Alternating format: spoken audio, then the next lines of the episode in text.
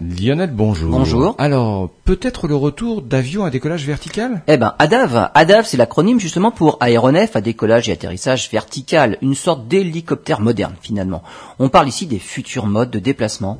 Et la différence avec un hélicoptère classique, par exemple dans le cas du Heaviside, le taxi volant de la société Kitty Hawk, c'est qu'avec ses huit rotors électriques, il est 100 fois plus silencieux qu'un hélicoptère.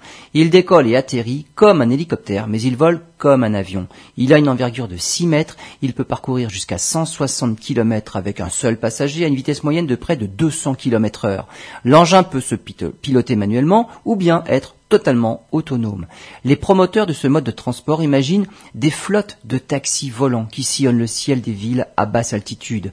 L'entreprise Kitty Hawk est financée par Larry Page, l'un des deux cofondateurs de Google. La société n'a pas encore donné à quelle échéance elle envisageait de commercialiser le Heaviside.